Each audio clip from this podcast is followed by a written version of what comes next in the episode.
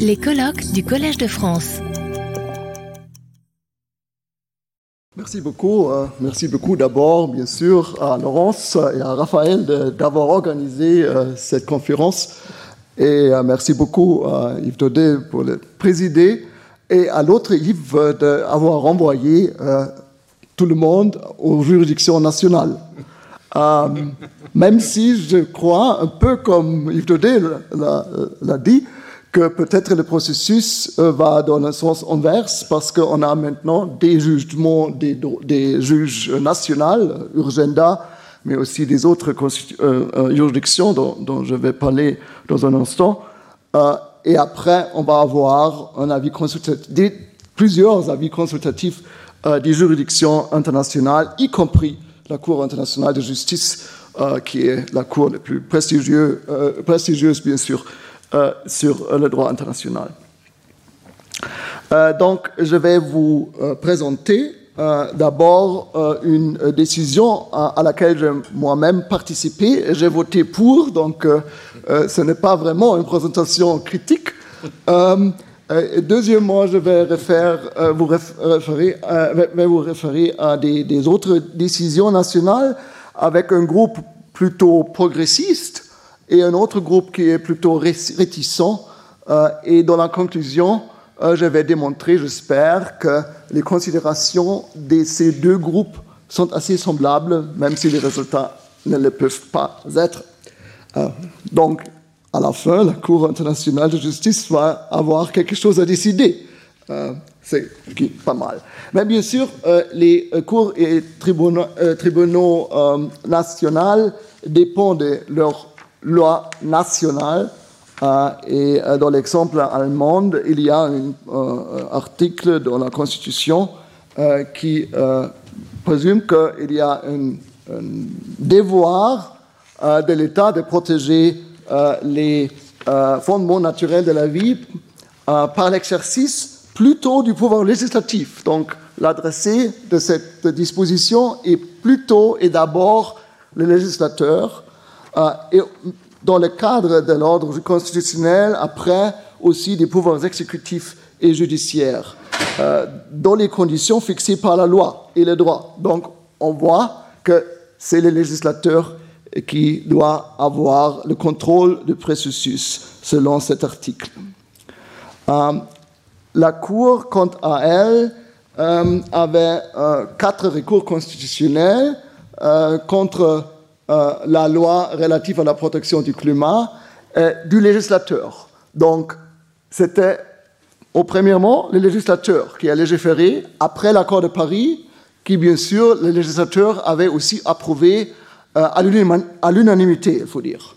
Euh, donc, la base, c'est une, loi de cette décision, et la décision est, contrôle cette loi euh, contre euh, cet article que j'ai euh, déjà cité, et aussi et d'abord contre les droits individuels subjectifs de ces quatre requêtes. Il y a aussi, une femme que, je dois vous présenter parce que c'est l'étudiante le plus connue de mon, université de Göttingen, parce qu'elle était une des requérants, ce qui ne me faisait pas partie prenante, bien sûr, mais euh, maintenant je suis professeur de l'université de Göttingen, donc je dois euh, vous démontrer que c'est une étudiante de mon université euh, qui était responsable pour une, un de ces requêtes. Il y en avait des requêtes différentes. Premièrement, il y avait une requête contre la loi, contre la- la- la- la- l'absence d'un- d'un- d'une loi, ce qui n'était pas très important pour la décision euh, de l'enfant, mais il y avait des autres euh, qui ont, fait l'argument que euh, la vie des millions d'êtres humains se trouverait menacée euh, si le réchauffement, irait au plus de euh, 1,5%, euh, 1,5 degrés euh, Celsius, et il y aurait le risque qu'un point de basculement soit franchi, ce qui entraînerait des conséquences imprévisibles pour le système climatique. Deuxièmement, on avait, euh, l'argument que la réduction des émissions euh, de CO2 prévue par la loi ne permettrait pas de respecter le budget résiduel de CO2 correspondant au seuil de 1,5% euh, de réchauffement, euh, de 1,5 euh, degrés de réchauffement. C'est très intéressant parce qu'on a utilisé un but qui n'est pas le but de Paris, mais un but très plus serré. donc, mais, on a, donc, on a un peu représenté l'accord de Paris dans une façon qui n'était pas correcte. il y avait aussi des récurrents de Népal et du Bangladesh euh, fondant le recours en particulier sur le devoir euh, de protection de l'État des couleurs des droits fondamentaux, même à l'étranger.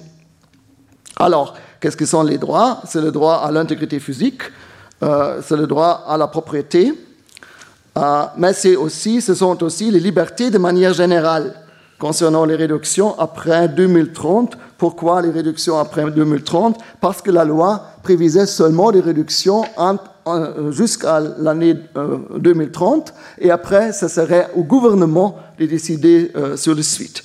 Et ça, euh, on a pensé, n'était pas assez pour remplir le devoir de l'article 21a. et aussi, on a utilisé l'argument qu'il y aurait un droit à un avenir digne euh, et aussi un droit à un minimum environnemental découlant de cette dignité humaine combinée à l'article 21 euh, concernant la protection des fondements naturels de la vie. Et aussi, dans toutes ces requêtes, on a utilisé le conflit de génération, c'est-à-dire une étudiante qui a euh, porté plainte, les générations existantes émettraient tous les CO2 disponibles au détriment des générations futures.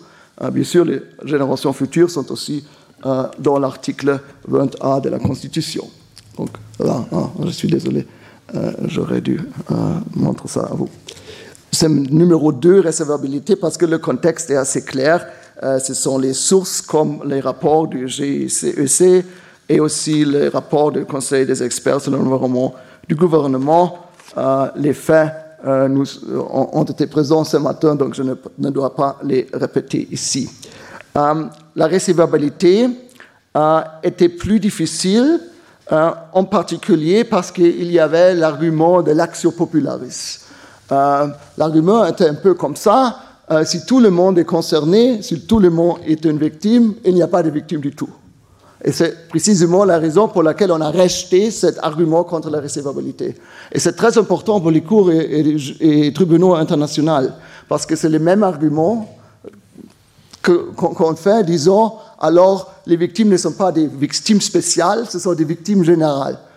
Mais c'est un des devoirs des juridictions constitutionnelles, mais aussi internationales, euh, de dire le droit pour tout le monde. Et si tout le monde, c'est les droits d'une grande partie des, gens euh, euh, sont violés, ça veut dire qu'il y a des violations. ça ne veut pas dire qu'il n'y a pas de violations. Euh, donc je, ne pense pas que c'est un bon argument et la Cour n'a pensé pas la même. deuxièmement, il y avait le grand problème des deux associations de défense de l'environnement. on a discuté sur les droits de l'environnement, mais la Cour a rejeté cette démarche, disant que la, la, loi allemande ne prévisait un tel droit devant la juridiction constitutionnelle. Il faut dire que le droit européen quant à, lui, euh, reconnaît euh, ses droits euh, dans le droit de l'environnement administratif, mais pas au niveau constitutionnel. Et troisième, très important et intéressant, les requérants venant de l'étranger n'étaient pas rejetés à ce stade-là parce que la Cour a déjà reconnu que les étrangers peuvent avoir des droits constitutionnels en Allemagne, mais seulement s'ils sont confrontés à des décisions euh, extraterritoriale euh, de l'autorité allemande, donc pas bien sûr de l'autorité euh, étrangère. donc c'était recevable, mais on va voir que ce n'était pas, n'avait pas beaucoup de succès sur, sur le fond. Parce que après, le fond avait trois, désolé, le fond avait trois aspects. les, premièrement, la Cour a dit qu'il n'y avait pas de violation des devoirs de l'État découlant des droits fondamentaux de protéger les récurrents. La Cour constitutionnelle allemande est très réticente de reconnaître des droits, euh, des, obligations positives de l'État découlant des droits contre l'intervention de l'État.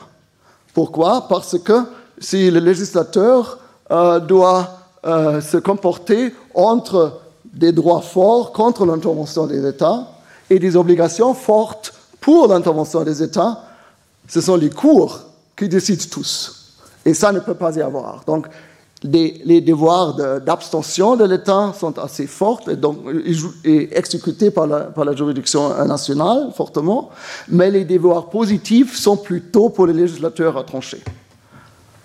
Premièrement, hein, donc, le, dernier mot, en Allemagne, vous connaissez le bien, à la Cour constitutionnelle, très souvent.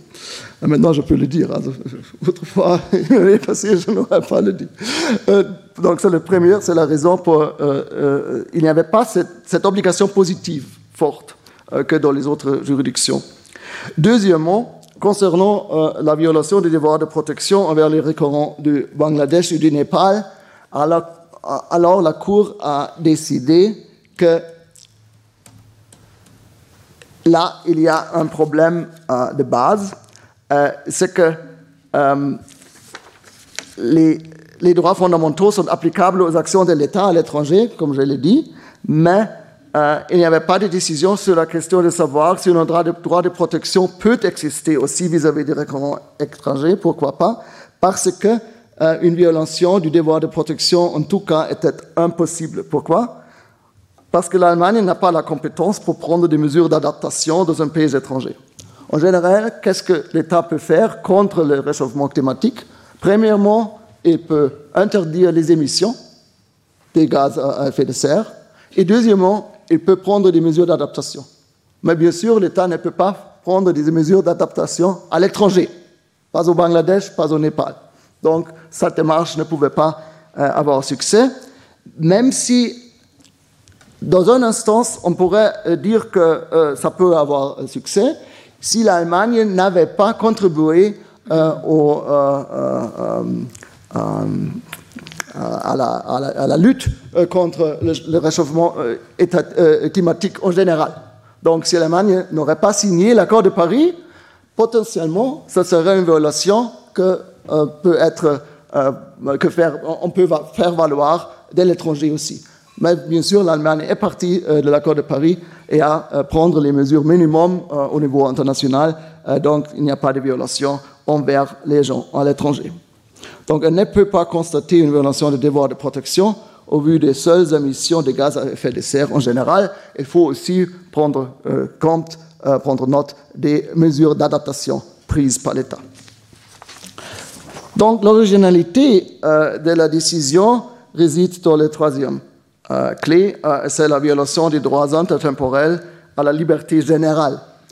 On n'est pas, pas allé dans les détails parce qu'avec euh, les droits physiques, à la vie physique, on pourrait aussi dire qu'il y a des mesures d'adaptation possibles, donc encore on ne sait pas si la vie vraiment est en danger.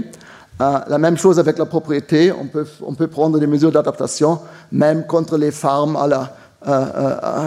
sur la mer. Euh, c'est encore possible.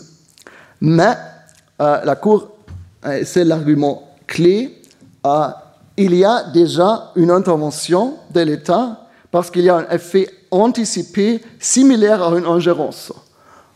On teste la proportionnalité seulement s'il y a une ingérence de l'État. Mais il peut y avoir une ingérence non classique s'il y a un effet semblable d'une action de l'État.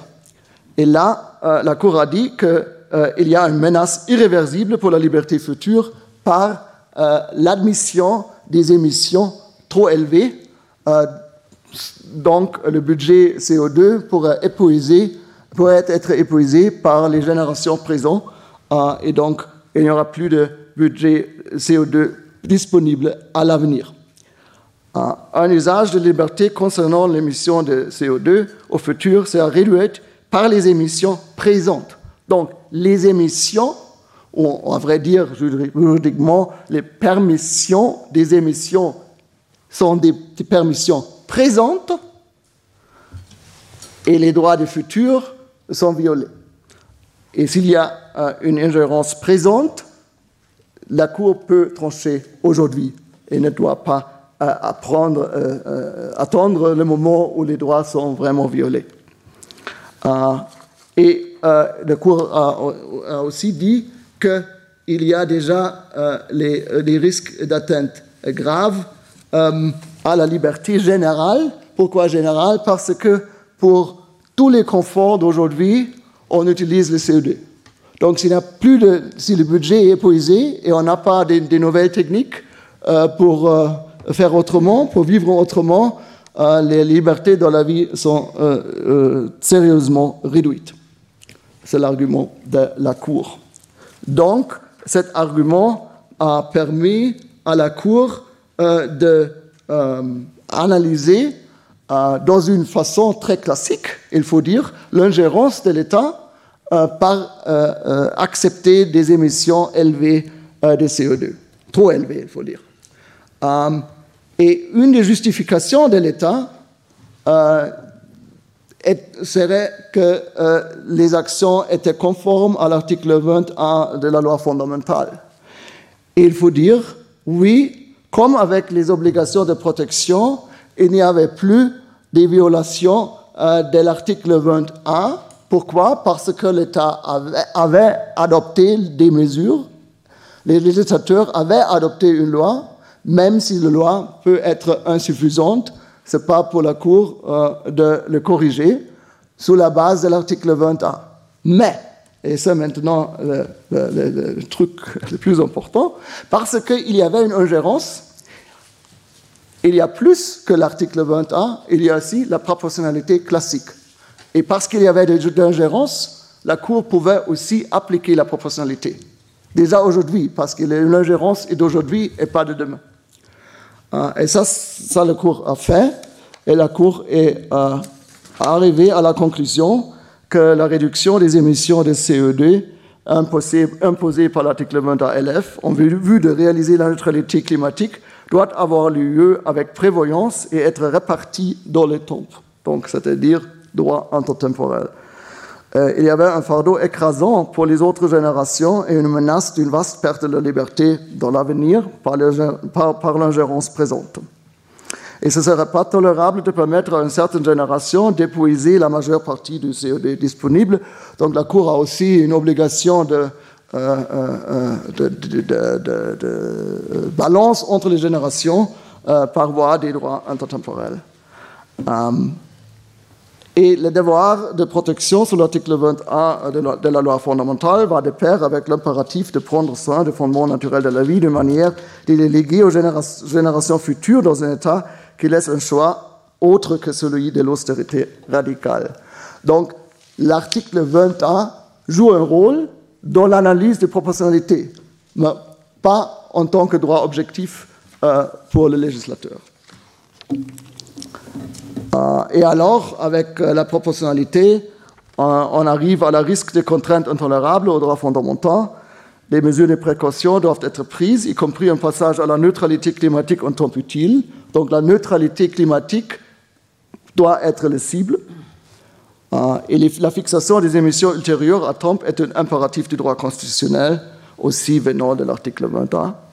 Euh, mais il n'est pas certain qu'avec la démarche prévue, la trajectoire ultérieure en matière de réduction des émissions soit réalisable à temps. Et c'est très important parce qu'il y a un, budget, le budget est épuisé, on ne peut rien faire en théorie pour euh, remplir les, obligations. Il faut aussi, dire, faut aussi, dire, que la Cour a dit euh, on pourrait argumenter que les pays industrialisés ont le droit d'épuiser plus du, budget, euh, mais la Cour l'a rejeté, disons, on commence avec euh, la, dignité égale des humains et pas des, Allemands ou des Européens. Donc, on ne peut pas dire que les Européens peuvent épuiser plus de budget que les gens euh, venant du Congo. autrefois, on n'a aussi pas adapté l'argument selon lequel euh, à cause des, euh, euh, des, émissions du passé, on a plus de l'obligation en tant que pays industrialisé. Mais la Cour a dit que c'est notre présomption. La Cour a dit que les législateurs peuvent faire autrement. mais pour la Cour, l'égalité humaine est le point de départ ce qui est assez évident, je pense, pour, pour la discussion internationale, qui n'est pas finie par cet argument plutôt national. donc, les législateurs devraient imposer au pouvoir réglementaire des fixations en particulier à procéder de 2025. Pourquoi 2025 Parce que c'était le temps où le, gouvernement euh, avait été autorisé euh, de fixer les, volumes ultérieurs, mais c'est au législateur et pas au gouvernement euh, de le faire. et donc, ce point n'est pas important. donc, la décision est une décision classique sur les, droits intertemporels. Il y avait des décisions suivantes. Euh, je veux citer seulement un, c'est le numéro 2 ici. Euh, il n'y avait pas de standing des particuliers pour forcer le législateur d'introduire une limitation obligatoire des vitesses des voitures. C'est l'Allemagne, après tout. Hein. Euh, et c'est une, question très importante pour l'industrie des voitures, bien sûr, aussi. pourquoi pas? Parce qu'on ne peut pas porter plainte pour arriver à des décisions précises, comment arriver à le but ultime. Ce n'est pas une, matière constitutionnelle. La matière constitutionnelle, sous l'article 21, est le but qui doit être achevé euh, de zéro émission euh, et le budget, euh, budget des budgets des gaz à effet de serre qui peuvent être, doivent être réduits jusqu'à zéro. Quelles étaient les réactions des autres juridictions nationales? Mais on pourrait dire qu'il y avait ici une approche commune franco-allemande. Le Conseil constitutionnel, quant à lui, avec sa décision numéro, euh, du, 12 août 2022, euh, a aussi utilisé l'idée du budget, du budget euh, des gaz à effet de serre. Donc cet élément-là a été accepté euh, d'une certaine façon par le Conseil constitutionnel. Je sais bien que le Conseil d'État est, euh, est, un peu plus réticent à dire euh, au gouvernement des obligations concrètes, mais c'est la même chose avec la Cour allemande. Évidemment, c'est pas pour nous, c'est la deuxième décision de suite qui disait, c'est pas à la Cour de dire qu'il doit y avoir une limite de, de vitesse pour les voitures, c'est au législateur de le faire. Et c'est un peu la même chose que le Conseil d'État, euh, me semble, euh, euh, est arrivé à la décision de, la semaine passée, je pense, sur ces matières. Donc là, il y a peut-être une approche commune franco-allemande, au moins là, hein. faut dire, dire, ces jours-là. les cours néerlandais, quant à, elles, étaient beaucoup plus progressistes. L'affaire d'Urgenda était peut-être le début de euh, cette jurisprudence nationale en général, mais aussi il y a l'affaire Shell qui va encore plus loin, disant que une entreprise précise doit prendre des mesures sans attendre de la, de la législation euh, nationale. Et ça va plus loin que dans le modèle franco-allemand qui est de c'est au législateur de prendre les mesures mais euh, le législateur doit achever le but euh, de, des émissions zéro et ne, doit pas utiliser tous les budgets. donc les Néerlandais vont plus, plus loin. Les Norvégiens, quant à eux, même ayant une disposition dans, leur constitution disant qu'il y a un droit des particuliers à un environnement propre, euh, ont euh, euh, interprété cette disposition en disant que c'est au législateur de prendre les décisions clés et pas à nous. Il était plus réticent que les cours allemandes et aussi françaises qui ont fait aussi des conditions minimum pour le gouvernement. Et il y a aussi le tribunal fédéral suisse, quant à lui, qui était de, l'opinion qu'il n'y a pas de standing euh, du tout. Euh, j'ai rejeté cet argument euh, il y a quelques minutes. et aussi, le Court, of Appeal de New Zealand était aussi un peu dans la voie norvégienne. C'est assez intéressant de citer ce tribunal parce qu'on a cité l'exemple de New Zealand positivement avec les droits de l'environnement, mais les cours sont beaucoup plus réticentes à dire aux législateurs quoi à faire. donc, j'arrive à, à, ma conclusion, ou à plusieurs conclusions. premièrement, le potentiel des cours et conseils est limité par leurs droits respectifs, leur droit national.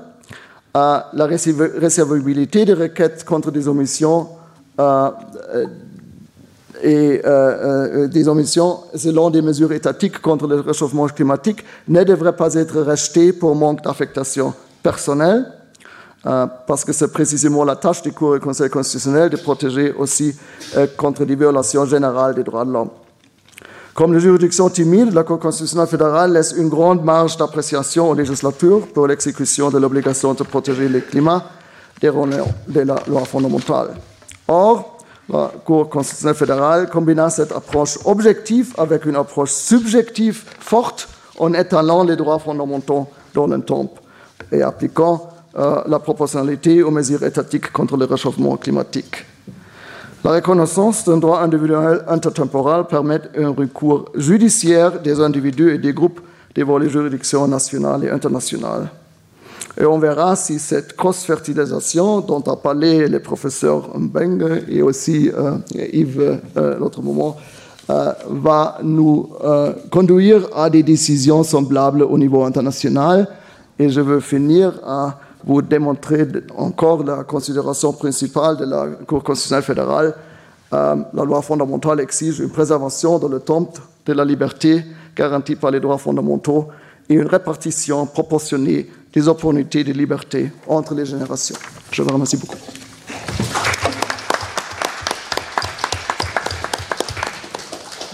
Bien, merci beaucoup et merci en particulier d'avoir euh, tenu le temps en nous donnant autant de autant d'éléments, autant de euh, d'informations et de, de réflexions et d'avoir abordé autant de, de principes euh, fondamentaux en, en éclairant euh, d'une manière pédagogique finalement quels étaient les, les, les points d'ancrage et, et, notamment cette question évidemment de, des relations entre, entre les générations et les questions de proportionnalité et tout, cela qui fait que, nous vivons dans nous essayons de vivre dans, un monde euh, qui soit à peu près équilibré. J'ai trouvé euh, euh, très intéressant ces, mots rapides, parce que vous ne pouviez pas faire autrement, que vous nous avez donné sur les autres juridictions nationales. Et, je me disais que ce serait intéressant tout de même d'avoir un recensement euh, aussi complet, si c'était possible, de ce qui se fait un, peu partout dans le monde et probablement selon les catégories d'État, parce que les, niveaux de développement, les conditions sociologiques, etc., ont beaucoup à voir euh, là-dedans. Euh, je suppose que votre étudiante de Göttingen, évidemment, a une conscience euh, certainement beaucoup plus aiguë des, problèmes environnementaux que peut l'avoir une étudiante d'autres pays, où les questions sont moins prégnante et moins, moins, moins soulevée. Donc il euh, y, y, a là une, mine, à mon avis, qui, qui, est importante et, qui donnerait d'ailleurs du, du, grain à moudre au, à ce principe de fertilisation croisée. Chacun s'inspirant de l'autre, enfin il y, a là certainement quelque chose, quelque chose à faire. Euh, alors nous allons passer au, au troisième orateur qui est Gabriel Marceau, qui est professeur associé à l'Université de Genève et qui est conseiller principal à l'OMC. C'est la personne qui sait tout sur l'OMC. Euh, chaque fois que j'ai croisé Gabriel Marceau dans des colloques, c'est arrivé assez souvent, euh, par chance pour moi, euh, j'ai été absolument ébloui par... Elle, elle sait tout. Alors vous allez voir, elle, va tout vous dire sur ce que l'OMC, qu'on attend, qu attend pas vraiment à ce tournant, a priori. Hein, c'est pas c'est pas l'environnement qu'on pense quand on dit l'OMC, mais elle va nous montrer que nous avions tort. Retrouvez tous les contenus du Collège de France sur www.colège-2-france.fr.